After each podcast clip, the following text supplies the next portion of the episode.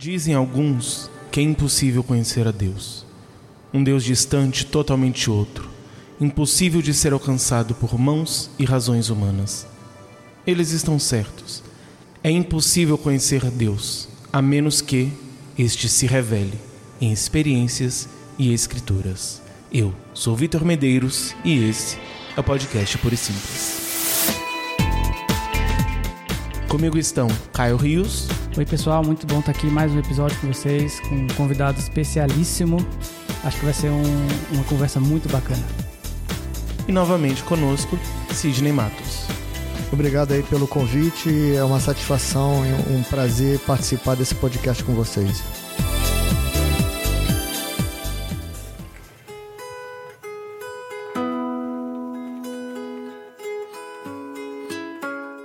Hoje nós vamos começar o nosso especial para o mês Reforma. Serão cinco episódios, cada um um pouco mais curto que o normal, focando cada um em um dos solas da Reforma Protestante. Então nós teremos cinco episódios, serão lançados um por semana em outubro até o final do mês e cada um focando especificamente em um tema. Espero que vocês gostem e nos perdoem por novamente colocarmos um episódio no meio da nossa programação normal.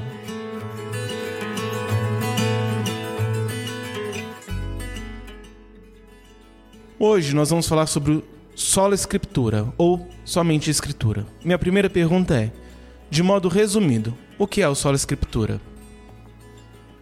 Uh, o sola escritura é um termo dentro da reforma protestante que consolida a ideia de que a escritura é a fonte principal da revelação de Deus. Isso tem uma importância é, contextual na época as diretrizes da verdade bíblica eram tidas pelos concílios e pela verdade eclesiástica. E uma das variações da interpretação que houve na reforma protestante como um todo é que a Bíblia, as Escrituras, é que é o padrão da verdade da revelação de Deus. Então, só a Escritura visa a colocar a Escritura como a, a, o meio principal dessa revelação de Deus para a igreja. Pois quem confia no autor do livro preto não encontra lugar nessa terra.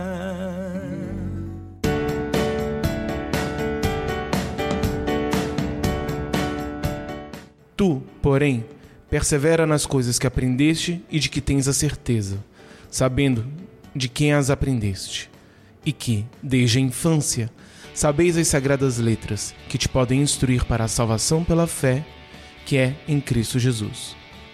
Toda a escritura divinamente inspirada é também útil para ensinar, para repreender, para corrigir e para instruir na justiça, a fim de que o homem de Deus seja perfeito, plenamente preparado para toda boa obra. 2 Timóteo 3, 14 a 17. A partir desse texto, como podemos entender o papel das Escrituras na fé cristã?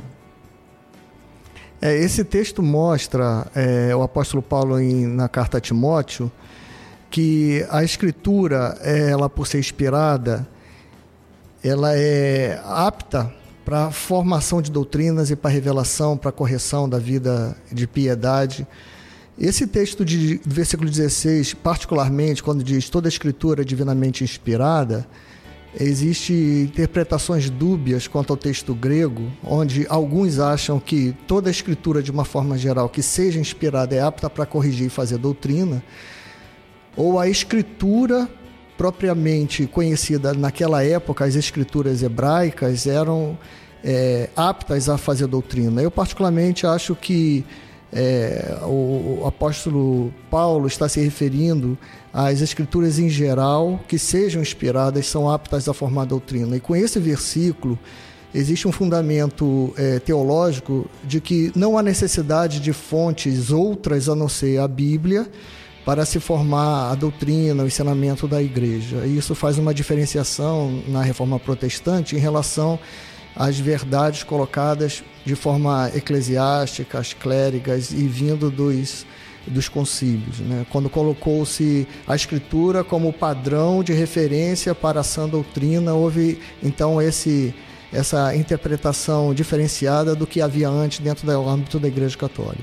Uma coisa que me chama bastante atenção nesse texto, que acho que é importante nós buscarmos pra gente, é que acho que se fala muito hoje em dia, às vezes quando vamos pegar, por exemplo, a questão do solo escritura, a questão da Bíblia enquanto única fonte de doutrina no sentido, diria mais teológico. Mas quando eu estava preparando, inclusive, a pauta, já, ainda no início do ano, quando nós tínhamos só definido os temas, e eu estava pensando sobre os cinco solas, me parece muito que todos os outros têm a ver com salvação e às vezes o solo escritura não. Então, o, somente a fé é a fé para a salvação, somente a graça é para a salvação, somente Cristo é para a salvação. E é como se a, o solo escritura não. Mas o pensando bastante sobre isso, eu acho que fica claro, inclusive por esse texto, que as escrituras elas servem para a instrução para a salvação. Então, a salvação em Cristo, ela é também só pela escritura, no sentido de que só iremos verdadeiramente conhecer a Cristo para podermos crer e sermos salvos por ele através das escrituras. Então, ele é muito mais amplo e muito mais complexo. E também a questão de que não é simplesmente, digamos, o meu esforço que vai fazer com que eu seja, digamos, um obreiro aprovado. Que eu tenha as características necessárias de um servo de Deus. Não é o meu esforço e o meu trabalho, mas também as escrituras. Acho que hoje em dia na igreja você tem a experiência, ela vem ganhando muito mais destaque, muito mais foco, muito mais espaço, e a escritura ela é só coisa de teólogo, só coisa às vezes da escola dominical. Mas não, nós vemos que ela é fundamental para que nós possamos conhecer a Cristo, que possamos ser salvos, que possamos levar a salvação e que possamos também sermos trabalhados por Deus para termos as características necessárias para o trabalho no reino. Então acho que o pensar o solo escritura, a importância dele para a nossa fé cristã, ela vai muito além. Ela é fundamental na questão da doutrina. Acho que nós vemos muito hoje em dia heresias absurda simplesmente porque o anjo falou com a pessoa e agora é a mais pura verdade, esquece-se a, a Bíblia e por conta de esquecer a Bíblia, as igrejas vão adoecendo porque vão crendo em doutrinas completamente erradas, mas também não basta simplesmente nós focar, usarmos a Bíblia para desenvolver doutrinas, nós precisamos também que ela faça parte do nosso dia a dia enquanto servos de Cristo. É, isso é verdade. O, o próprio é, Lutero, ele, quanto à questão da salvação e da fé, ele foi tocado quando lia a Epístola aos Romanos, capítulo 1, versículo 17. E nesse versículo se diz que a salvação vem e a justiça de Deus se consegue pela fé. Então, foi lendo as Escrituras que Deus mostrou para ele de uma forma direta que a salvação não necessitava de tantos exercícios espirituais do qual ele estava acostumado como monge agostiniano.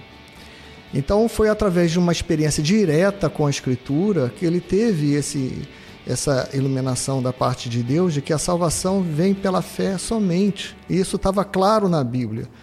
E talvez ele tenha até sofrido assim, um impacto interno, como de uma maneira tão clara, a Bíblia apresenta e ele não tinha visto até então. E olha que ele já era é, experimentado na questão religiosa.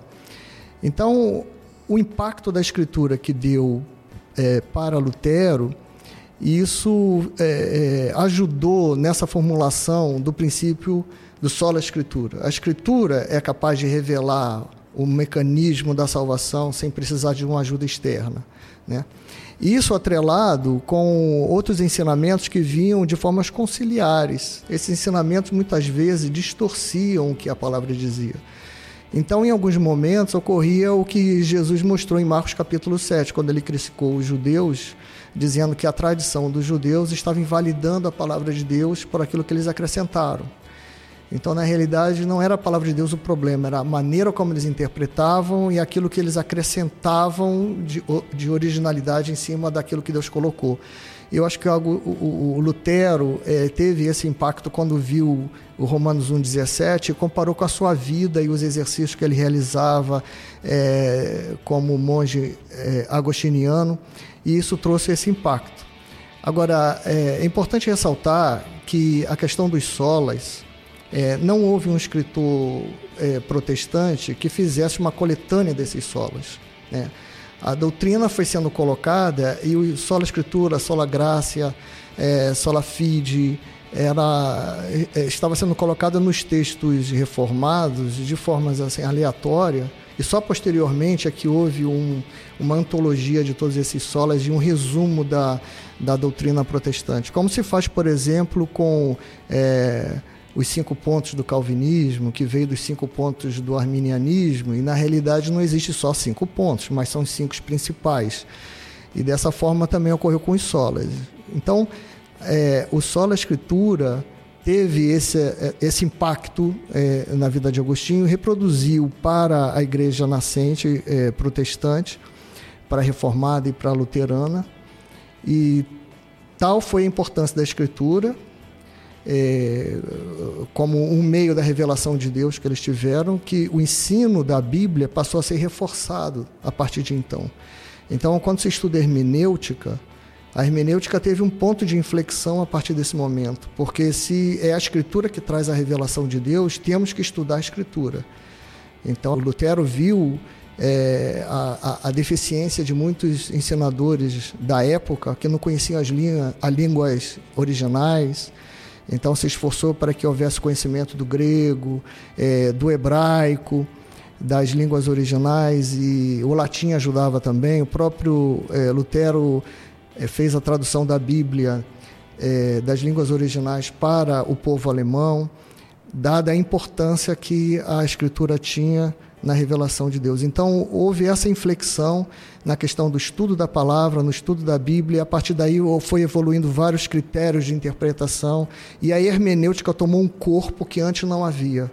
Porque se antes era um corpo eclesiástico que ditava o que era a verdade de Deus, agora essa verdade colocada na Escritura, todo aquele que lia a Escritura podia ter acesso a essa verdade. Então era necessário instruir o povo, instruir as pessoas que eram os teólogos das, das formas corretas de fazer essa interpretação, dado que a Bíblia agora passou a ter uma importância que antes não possuía. Eu vejo também, Sidney, que é, a questão do solo escritura demonstra também que é, esse esforço em que a escritura tivesse mais acessível ao, ao povo, né? Justamente que você falou da a própria questão da, da tradução para o alemão. Eu vejo que até hoje, é, quando se distorce ou se tenta acrescentar ou tirar coisas da, da Bíblia, a gente acaba tendo algumas aberrações, é, no sentido que surge, sei lá, determinados movimentos religiosos que dizem que se, se, seguem a Bíblia, mas seguem alguma coisa que alguém acrescentou, alguma revelação de alguma outra pessoa, e aí seguem sua vida com base não na própria revelação da palavra, mas o porquê alguém, digamos, interpretou, acrescentando alguma coisa ou retirando outras, e aí eu vejo que o povo dessa forma acaba ficando é, escravo, é, ficando à mercê de uma pessoa específica que está inserindo o seu próprio contexto, a sua própria interpretação, ao tempo que a ideia de Lutero é justamente é, valorizar o papel inspirado da própria escritura, né? É, exatamente. Então a escritura, quando colocada na mão do povo, ela era democratizada, uhum. né? Então eu diria que existia um, usando os termos de hoje, um controle social da interpretação da escritura porque uma interpretação única de um agente eclesiástico e era posta à prova uhum. mediante a leitura comum do povo. Por isso é, é que veio essa importância é, da forma de interpretação, porque antes era muito centrada na autoridade. Né? Ah, o agente eclesiástico detinha essa autoridade e o poder de dizer o que a Escritura dizia. Agora, as pessoas lendo de uma maneira livre, é, é, estavam com a Bíblia à disposição, precisava então esse povo ter é, o conhecimento necessário para fazer essa interpretação adequada. Então, a hermenêutica foi uma ferramenta importante a partir de então por causa disso. Colocar a Bíblia na mão do povo não era só suficiente, tinha que capacitar o povo de fazer uhum. uma interpretação correta. Por isso que você coloca é, muito bem que houve é, pessoas com, trazendo é, significados diversos, interpretação diversas. Então, a, a luta a partir de então não era quem é que estava interpretando, a luta a partir de agora, desse momento da reforma protestante com a Bíblia democratizada, é qual é a, a maneira e as regras necessárias para fazer uma interpretação correta. Então, o foco mudou da autoridade para os mecanismos da interpretação. Por isso que a hermenêutica tomou um papel de relevância dentro do mundo protestante. Antes, a, a interpretação era padronizada por alguns notáveis, Agora, quando você tira esse alguns notáveis, né, quando você não tem é, com tanta relevância o papel da autoridade, e sim a sola escritura, a sola escritura não fala por si mesma, ela uhum. precisa ser interpretada. Então agora o foco volta-se ao papel da interpretação e os mecanismos de interpretação. Por isso que a partir do século XVI é, houve um crescimento enorme dos mecanismos de interpretação, as formas de interpretação, que, que nos ajudou a expurgar muitos conhecimentos e muitos ensinamentos que vieram anteriormente e que se viu que não eram corretos. E até hoje existe esse esforço pelos mecanismos de interpretação e tal. Agora, é, o, o, a, a, a, Bíblia sendo colocada na mão do povo teve é, muito sangue derramado para isso, né? tanto na Inglaterra como é, na Alemanha e outros países, houve muita perseguição, mas foi um, um ganho assim é, da humanidade, da cultura ocidental, ter essa oportunidade, essa liberdade de fazer uma interpretação é, livre na mão do povo. Né? Mas acho que hoje em dia falta um pouco mais dessa democratização dos meios de interpretação. Acho que hoje em dia a Bíblia está acessível, então o povo tem acesso à escritura, seja facilmente em papel, seja também no celular que você consegue, seja na internet, seja com um aplicativo, você tem várias versões, mas ao mesmo tempo acaba que a interpretação fica um pouco distante. As pessoas muitas não sabem ainda como interpretar. Alguns textos as pessoas leem de forma mais contemplativa, de forma mais tranquila, mas outros que são mais complicados, mais delicados, acaba que relega o poder da interpretação para outras pessoas e muitas vezes sem entender o processo que se deu. Então, às vezes, até o sentido está correto, mas ela não sabe por que, como, só sabe, ah, o sentido é esse porque alguém falou. Mas, ao mesmo tempo, se tiver uma outra pessoa que tem um sentido completamente errado e está falando abobrinha em cima do texto, como não sabe os processos para interpretação, acaba tomando aquilo como verdade porque foge um pouco disso. Então, mesmo aqui, às vezes a gente vê um pouco isso. Ah, qual o sentido desse texto? Ah, o sentido é tal. Por que não? Porque o Sidney falou. Então, você tem facilmente acesso à escritura, mas não necessariamente ao processo de interpretação.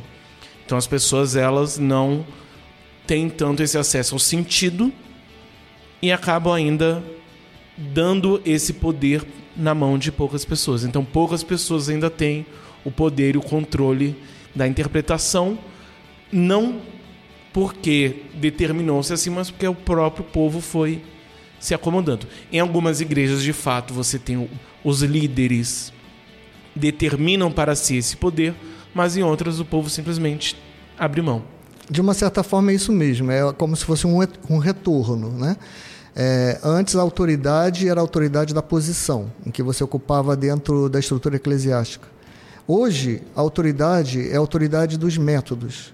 Quem detém o melhor método para fazer esse ou aquela é, interpretação. Então, na realidade, houve um certo retorno para o problema da autoridade né, que havia anteriormente. Assim como da, a questão do que o protestantismo queria fugir, que era o problema da tradição. É claro que para uma igreja que já havia 1.500 anos né, existindo, você tem toda uma carga de tradição em cima é, de sua história que pesava nas decisões. para uma igreja que estava nascendo é, naquele momento, você quase não tinha tradição, vamos dizer assim, para as igrejas reformadas e luteranas. Mas depois de 500 anos, quando você olha para trás, até para você mudar alguns postulados devido ao novo entendimento ou uma ampliação do entendimento dos horizontes, você percebe dificuldades, porque agora as luteranas, reformadas as igrejas que vieram dos ramos protestantes também passaram a ter a sua tradição. Então é como se fosse um retorno né, ao problema que era antes. Então as igrejas no início do século XVI era muito fácil dizer não queremos a tradição porque ela contamina a verdadeira interpretação. Para uma igreja que ainda não tinha tradição, hoje 500 anos depois, nós vemos tradições em muitas igrejas que às vezes impedem de fazer uma adaptação da própria escritura ao tempo em que vive. São igrejas que estão congeladas com problemas de interpretação, estão congeladas por causa da sua tradição. Então teria que se fazer uma nova reforma para tentar tirar esse obstáculo, ou então enfrentar de uma outra forma. Então, aquele obstáculo que foi visto no século XVI, hoje a gente enxerga o mesmo obstáculo nas igrejas protestantes, só que agora com é, é, no horizonte mais além. Então, aquilo que você coloca do problema da autoridade, a autoridade persistiu. Né? Então, é, não precisa ir para a Bíblia para entender isso. Né? Nos próprios sistemas sociais e e dos países, né, os países totalitários, existe o problema da autoridade exercida forçosamente sobre as pessoas. Mas na democracia, você também tem o problema da autoridade, a autoridade daqueles que manipulam a informação. Existe alguém com autoridade para controlar as massas. Então, tanto no sistema totalitário como no democrático, você também possui problemas de autoridade aí. Isso acontece nas igrejas também, né? Quando a Bíblia está na mão do povo, mas você precisa de critérios para fazer uma interpretação adequada, quem detém, quem detém esses critérios? Nem todos detêm, nem todos param para estudar, para verificar, né? E a interpretação popular nem sempre é a correta. Normalmente, é, a interpretação popular é aquela que as pessoas leem a Bíblia e diz, não, está escrito e é para fazer. E geralmente lê só um versículo. E, e pronto. Aí está escrito, mas ele não faz a pergunta: bom, está escrito, é para mim? Está escrito, é para hoje? Está escrito, tem que ser aplicado? É uma coisa cultural? É uma coisa doutrinária? É a essência do Evangelho? Essas perguntas não são feitas pela maioria das pessoas que pegam a Bíblia e leem de uma forma simples. Então, quando diz está escrito e pronto, falta um mundo todo ainda de análise para frente para você chegar a uma conclusão correta. Né? Então, é assim, é, a Bíblia, apesar de estar na mão do povo, precisa ter ferramentas importantes para fazer uma adequada interpretação. É, se eu pudesse encaixar o Nietzsche, aquele filósofo alemão, nesse contexto, que ele dizia, olha, se costumava dizer na, na modernidade né, racional, é, não é, é, contra fatos não há argumentos. O Nietzsche dizia: não existe fatos, o que existe são interpretações. Então, se nós temos o texto da Bíblia como um fato, o que existe são interpretações que você vai fazer daquele texto. Então, são esses mecanismos de interpretação que é importante. Por isso que nós temos uma diversidade hoje de denominações dentro do ramo protestante, coisa que não havia durante quase 1.500 anos dentro do ramo é, católico, por, por um monopólio da interpretação. Quando se abre a interpretação e democratiza ela, então você precisa dar ferramentas adequadas para que o povo possa fazer essa interpretação e não apenas a capacidade do povo ler o texto. O povo lê o texto, a democratização do texto não é suficiente para você estabelecer o sentido real. Você também precisa democratizar os mecanismos de interpretar o texto. E é isso que é um problema até hoje. Né? Muitas pessoas é, é, fazem interpretações diversas e aí você fundam denominações e religiões em cima daquela interpretação particular e, e a causa essa miscelânea que existe hoje, né, de interpretações, de denominações que, vamos dizer, seria um custo pago pela democratização do texto. Mas o solo a escritura permanece o entendimento de que é a escritura a base e a referência da revelação de Deus, esse entendimento permanece. O problema é colocar isso em efetividade, que a, a, a escritura é a revelação de Deus Isso é real. Agora, o que essa revelação diz no que está escrito é que é o problema a ser é, desenvolvido pela democratização, que é necessário. Pois quem confia no autor do livro preto não encontra lugar nessa terra.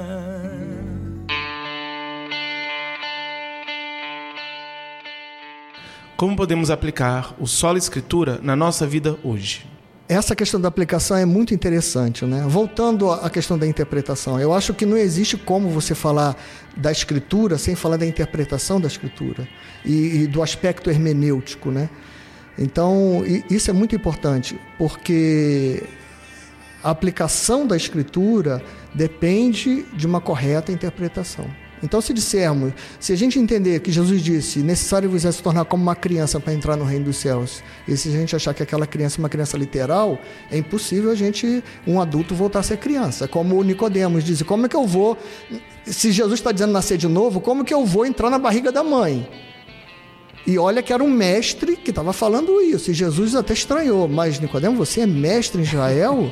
E você está pensando que Deus está querendo que você de novo entre no ventre da mãe? Né? Não é isso que eu estou te falando. O novo nascimento significa uma outra coisa. E aí Jesus foi explicar. Então, é igual os professores da UNB que tem doutorado e não sabem ligar o data show. é, é, exatamente. Então tem é, é, essas falhas né, de percursos aí. Mas é, a importância da gente entender a Bíblia é justamente porque nós devemos aplicá-la, o texto bíblico. E eu diria que o, os maiores problemas é, é, de conexão do texto bíblico hoje ao mundo que nós vivemos, pra, para a igreja, a aplicação se dá devido a problemas de interpretação. Você tem questões éticas que, se você não tiver uma maneira adequada de interpretar a Bíblia, você não consegue resolver. Por que, que Jesus mandou matar as crianças no Antigo Testamento, se ele pregava no Novo né, a vida, o amor? Se você não souber resolver esses conflitos, você não sabe como que se aplica a Bíblia na sua vida. Se você achar que o Antigo, o Novo Testamento ficou congelado há dois mil anos atrás, eu não consigo trans, transportar ele para o século 21, a Bíblia ficou parada lá atrás, eu não consigo aplicar. A aplicação da Bíblia vai depender fundamentalmente da maneira como se interpreta. Se eu tiver uma interpretação caduca, eu vou ter uma aplicação aquém do que Deus quer. Então, é isso que Jesus fez né? Olha, há dois mil anos atrás ele já dava esse exemplo, quando Jesus curou é, pessoas no sábado. E os religiosos da época ensinavam: você não pode fazer nenhum trabalho no sábado. E Jesus queria mostrar para eles: vocês chegaram a um absurdo de me criticar porque curei um homem no sábado quando vocês até um animal preso é, no poço, vocês tiram no sábado, e o homem que vale muito mais que o animal não pode ser curado no sábado. A interpretação que vocês estão dando à palavra de Deus é uma, uma interpretação totalmente errada. Vocês estão desfazendo o propósito de Deus na sua palavra. Então, se não tiver bem é, colocado a interpretação, fica difícil fazer a colocação de, da palavra na aplicação do mundo atual. O mundo atual hoje é complexo e exige respostas dos cristãos no seu tratamento. E se pela parte dos cristãos houver problema de aplicação e de interpretação da Bíblia, que hoje a aplicação bíblica está junto com a interpretação, que antigamente era o contrário, você interpretava para aplicar. Hoje, a aplicação, a interpretação e a aplicação vêm juntas no trabalho hermenêutico. Se você não fizer isso adequadamente, você simplesmente não vai encontrar mais lugar para Deus no mundo, na minha vida, na sua vida, não vai encontrar mais lugar na Bíblia, quando na realidade a Bíblia tem em si as respostas para os grandes problemas hoje. Né?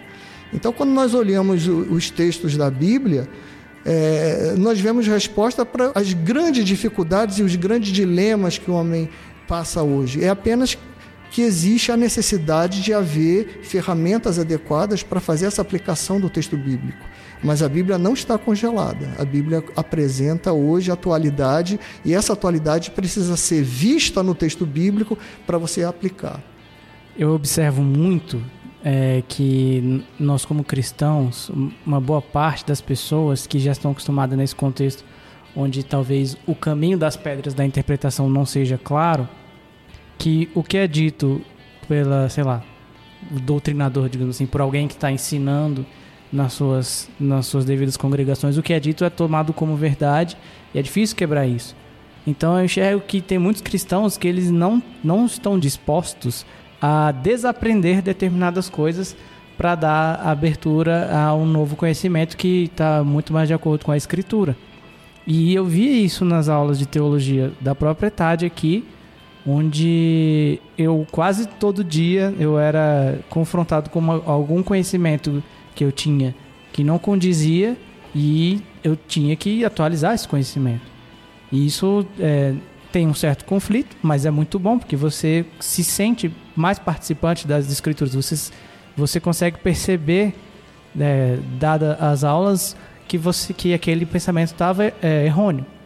Ao mesmo tempo que essas pessoas elas não querem ter esse momento de, de conflito e de deixar de lado algumas coisas para que a, a verdadeiro ensinamento entre. E aí a gente vê vários conflitos com o professor, não, porque meu pastor disse isso, não, porque como que você está dizendo que é isso e não aquilo?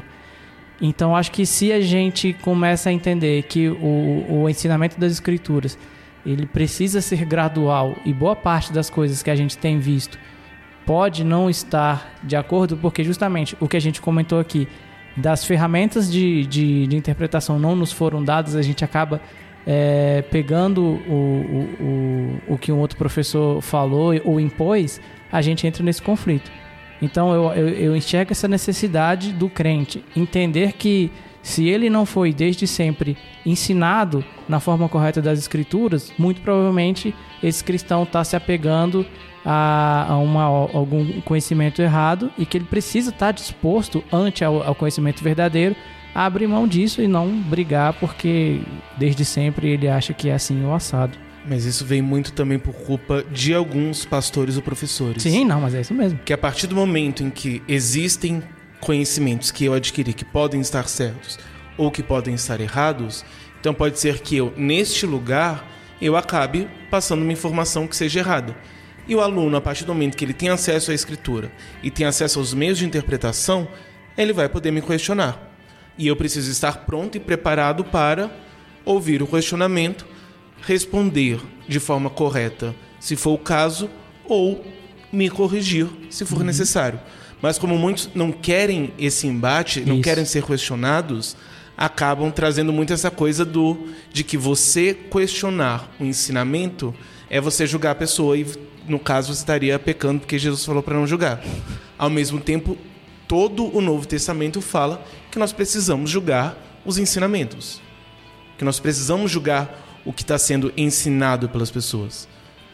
Mas, como muitos não querem ser questionados, então não, não, não pode questionar. Então, Isso. quando chega, você está dizendo algo que é diferente, tem alguma coisa errada para a pessoa. É. A, a, conta dela não bate. Mas o que eu trago aqui é justamente que é, a pessoa come, é, está num ambiente onde ela vai ser dada as condições de, de ter a interpretação correta, mas pelo ensinamento prévio que ela tem errado, ela se fecha e não quer ter esse ensinamento porque vai, vai contra o que já foi pregado para ela. É, isso aí é, é, é, um fenômeno assim muito interessante para quem trabalha até em salas de aula é, e tem que ser tratado com cuidado, porque é, as pessoas formam a sua base de fé em cima daquilo é, pelo qual ela aprendeu. Então, muitas vezes houve um ensinamento errado, mas a sua fé está fundamentada naquilo. Você mudar esse fundamento pode abalar a fé da pessoa de uma forma é, é, destrutível e até irreversível. Então isso tem que ser feito de uma forma sábia, pelo Espírito de Deus. Tanto que o apóstolo Paulo diz que para aqueles que desejam o episcopado, ele deve ser apto a ensinar, aguardando a atuação de Deus para que haja um arrependimento, para que a pessoa entenda a verdade. Então tem que ser uma operação de Deus dentro do coração da pessoa, porque houve todo um histórico. Às vezes a pessoa não tem culpa, tem um trajeto, cada uhum. um tem um trajeto de educação cristã, ou de aprendizado e de vivência. E nós somos sujeitos da nossa história, sujeitos no sentido de é, estamos sujeitos à nossa história e cada um tem a sua. Então é importante é, é, levar a verdade é, da Bíblia de uma maneira sábia, porque se colocar de uma maneira imprópria, pode se destabilizar a pessoa, isso levar a pessoa até a se afastar de Deus. É o que Paulo fala em Romanos 14. Olha, se para você uma coisa é correta e para você não tem nenhum problema comer carne, mas para o outro comer carne é um problema, você precisa apre aprender a conviver com essa diferença do outro, embora é, o outro esteja pensando de uma maneira que para você é mais inferior, mas tem que respeitar essa questão, porque Cristo também morreu por ele. Até que um dia Cristo vai dar um entendimento maior, uma iluminação maior e vai sair daquele conhecimento. Mas isso é uma realidade, a gente vê não somente na igreja, mas nas salas de aula. E eu, como é, professor também de teologia, tenho muito cuidado quando percebo certas posições de alunos, porque isso fez parte da sua história e da sua história de fé. Então, tem que ser tratado com cuidado. Agora, é uma realidade e que é, muitos ensinamentos são colocados de uma forma como se fosse decisiva e absoluta, quando na realidade precisa ser ajustado. Por isso que Tiago é, diz na sua epístola que poucos desejem ser mestres, porque Deus vai trazer um juízo maior sobre eles, justamente por causa da responsabilidade. Né? As pessoas que estão tentando explicar a Bíblia, né, elas estão formando a fé das pessoas que estão escutando. Então você está formando vidas e por isso elas são mais responsáveis.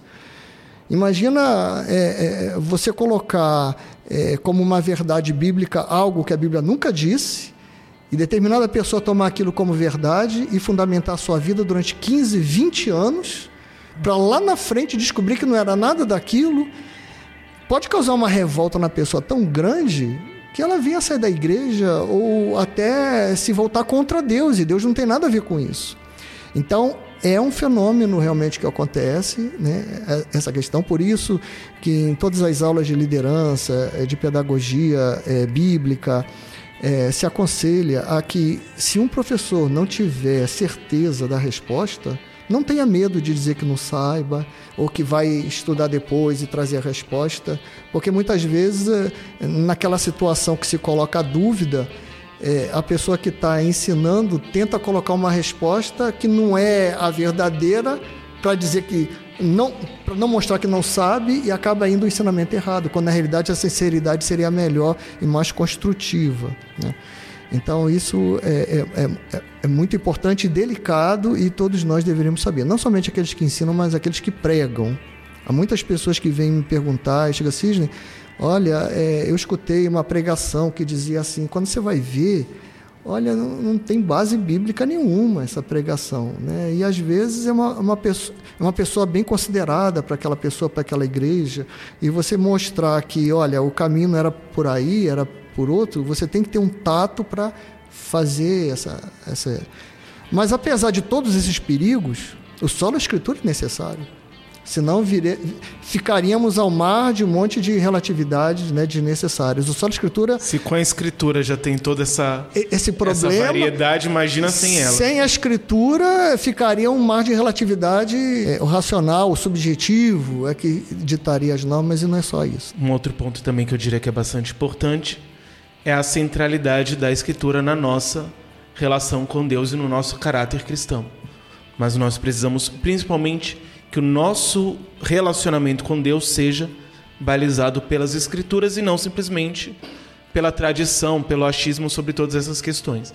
Então, por exemplo, muitas vezes nós nos relacionamos com Deus, tentamos nos relacionar com Deus numa relação de mérito.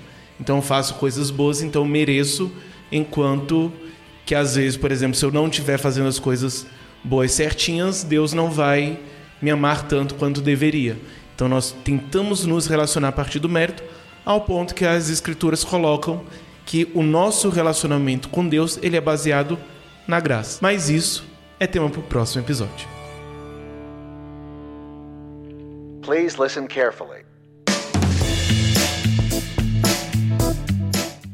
Pessoal, muito obrigado a você que nos ouviu até agora. Eu queria agradecer mais uma vez o nosso querido professor, mestre Sidney Matos que atualmente está fazendo seu doutorando em teologia. Ele já foi nosso professor da própria escola teológica e é foi nosso professor da escola dominical e continua nos trazendo grandes ensinamentos. Então, como eu falei, ele é doutorando em teologia e ele também é monitor do núcleo 226 da ETAD. Você que não conhece a ETAD, é a Escola Teológica das Assembleias de Deus.